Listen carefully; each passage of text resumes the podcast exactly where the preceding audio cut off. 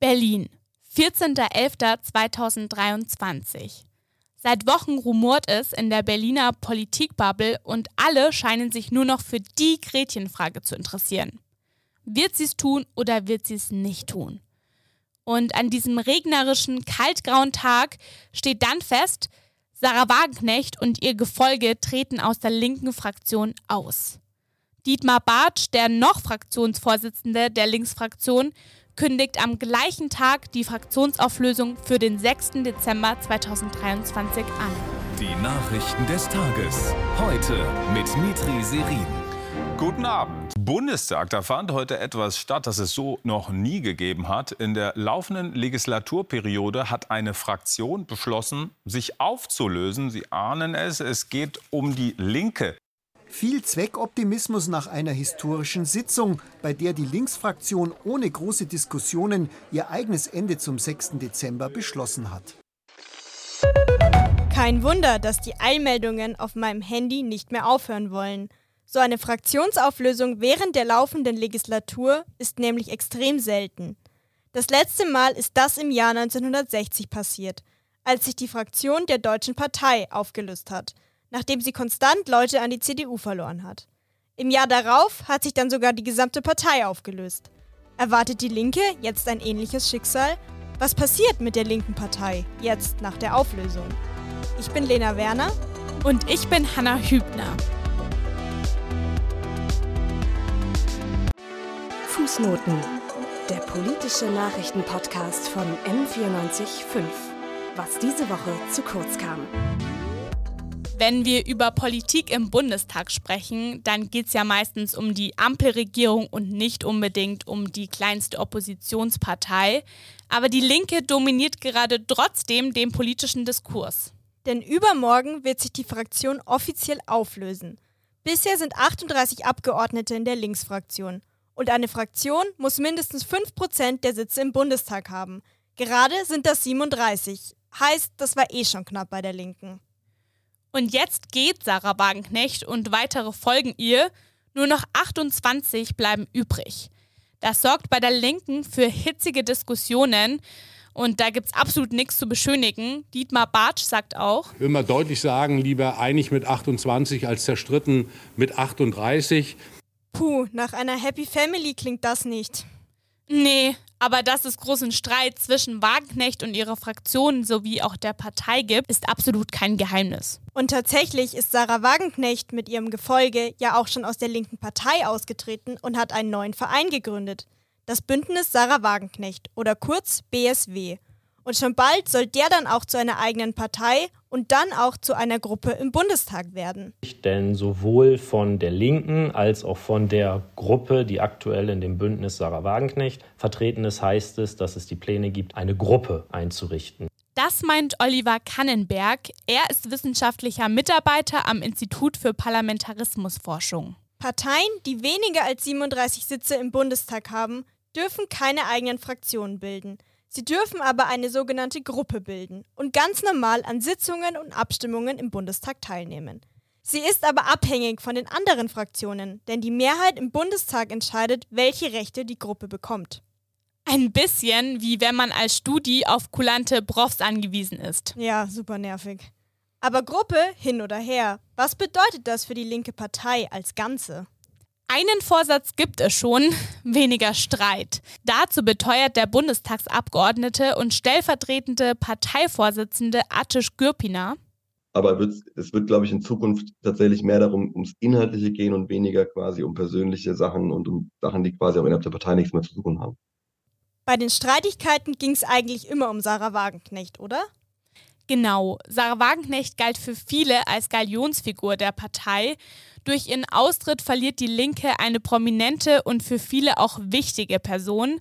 Trotzdem sagt die Bundestagsabgeordnete und stellvertretende Fraktionsvorsitzende Nicole Gohlke, und ähm, mich erreichen momentan mehr Zuschriften und Rückmeldungen, wo Leute sich freuen, dass wir als Linke wieder eine politische Kraft geworden sind, die sie für eher wählbar halten als vorher. Wählerinnen mögen Parteien, die nicht innerlich zerstritten sind. Denn beispielsweise bei der Asylpolitik ist Wagenknecht in der Vergangenheit einen rigoroseren Kurs gefahren, im Gegensatz zu sehr vielen Mitgliedern ihrer Partei. Vor kurzem sagte sie noch bei Maischberger, dass nicht jeder nach Deutschland kommen kann. Wirklich komplett gegen die Parteilinie der Linken. Deswegen sieht Artisch Gürpina für die Linke nach der Abspaltung jetzt eine Chance.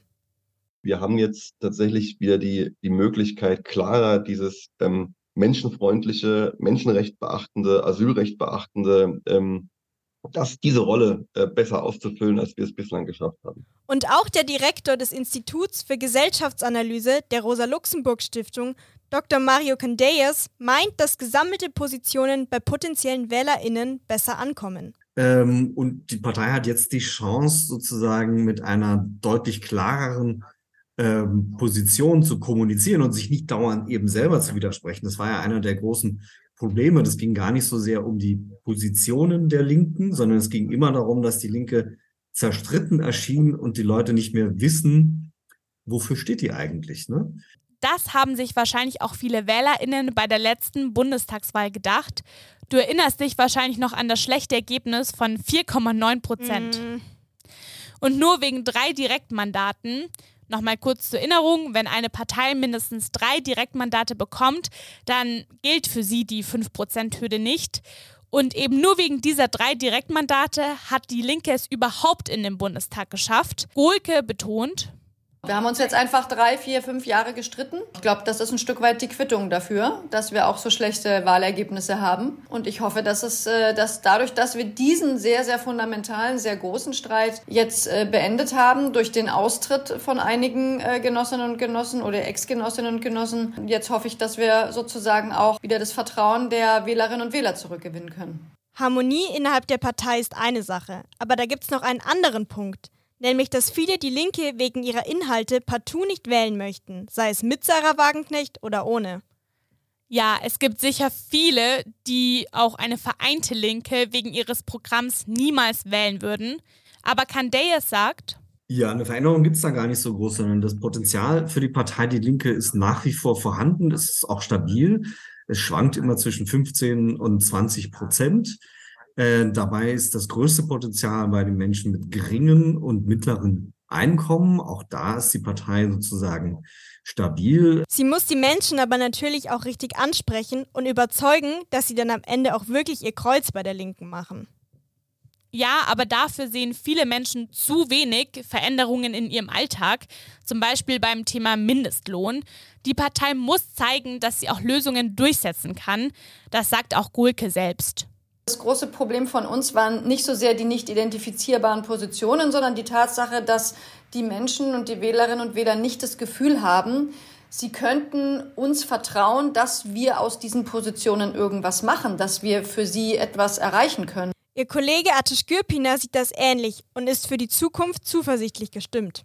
Ja, durchaus. Also Neuanfang heißt nicht, wir vertreten komplett neue Inhalte, aber Neuanfang heißt, das ist ein neues Vertrauen. Ähm, das müssen wir uns auch erarbeiten, aber man erkennt schon einen Vorschuss an Vertrauen jetzt in den letzten Tagen und Wochen. Also wir hatten nach dem Austritt äh, oder nach der Abspaltung äh, von, von Sarah Wagenknecht hatten wir innerhalb kürzester Zeit, ähm, also ich glaube innerhalb von zwei, drei Tagen 300 Eintritte gehabt. Laut ihm wollen sich also nach dem Austritt von Wagenknecht und Co. zunehmend mehr Menschen bei der Linken teilweise auch wieder engagieren. Und auch in der Partei gibt es Mitglieder, die schon länger dabei sind und das als Chance für Veränderung sehen. Das meint auch der Parlamentarismusforscher Oliver Kannenberg. Also ich glaube, was man auch so hört aus der Linken, ist es jetzt schon so, dass die zweite Reihe, blöd gesagt, jetzt so ein bisschen nach vorne treten muss. Also man erwartet das jetzt auch schon von jüngeren Abgeordneten, von Abgeordneten, die bislang nicht so stark im Fokus waren, jetzt umso stärker, weil eben die einige bekannte Leute fehlen, nach vorne zu treten, um auch diesen Teamgeist, den man ja nach außen signalisieren möchte, quasi mitzuleben. Personalfragen stellen sich ja bei jeder Partei. Und die Linke setzt jetzt aber personell nicht nur auf eigene Parteimitglieder, das finde ich schon spannend, sondern auch auf Menschen, die gar keine Mitglieder der Partei sind. Ja, für die Europawahl zum Beispiel ist Carola Rakete auf Platz 1 der Kandidatenliste für die Linken. Und sie kennt man ja als Menschenrechtsaktivistin und Kapitänin des Seenotrettungsboots Sea-Watch 3, aber auf alle Fälle nicht als Mitglied der Linken. Das sorgt dafür, dass die Linke mehr Aufmerksamkeit bekommt und auch die Medien stützen sich auf Menschen, die wir nicht aus dem formellen Prozess der Partei kennen, sondern als Aktivistinnen. Kannenberg denkt aber, dass Promis wie Carola Rakete nicht unbedingt gut für die Partei sind. Und da zeigte sich dann aber schon vom Bundesparteitag, dass sie mit der ein oder anderen Aussage auch die Partei selber ein bisschen äh, vor den Kopf gestoßen hat, als sie über die SED-Vergangenheit gesprochen hat, weil eben Leute, die von außen kommen, dann häufig erstmal lernen müssen, was so eine Parteiidentität auch ist. Und dieses Zwischenspiel aus, ich bin nicht in einer Partei, aber kandidiere für eine Partei, das kann durchaus schwierig sein. Dann freut es die Linken wahrscheinlich, dass zwei große fraktionsinterne Kritiker von Carola Rakete die Partei schon verlassen haben. Die Abgeordneten Alexander Ulrich und Klaus Ernst. Ob die Linke mit der Promi-Strategie Erfolg hat, sehen wir spätestens bei den Europawahlen nächstes Jahr. Genau, und nicht nur die stehen im nächsten Jahr an, sondern auch die Landtagswahlen in Brandenburg, Sachsen und Thüringen. Ja, und da geht's für die Linke wirklich um was. In Thüringen ist sie ja sogar stärkste Kraft und stellt mit Bodo Ramelow den Ministerpräsidenten.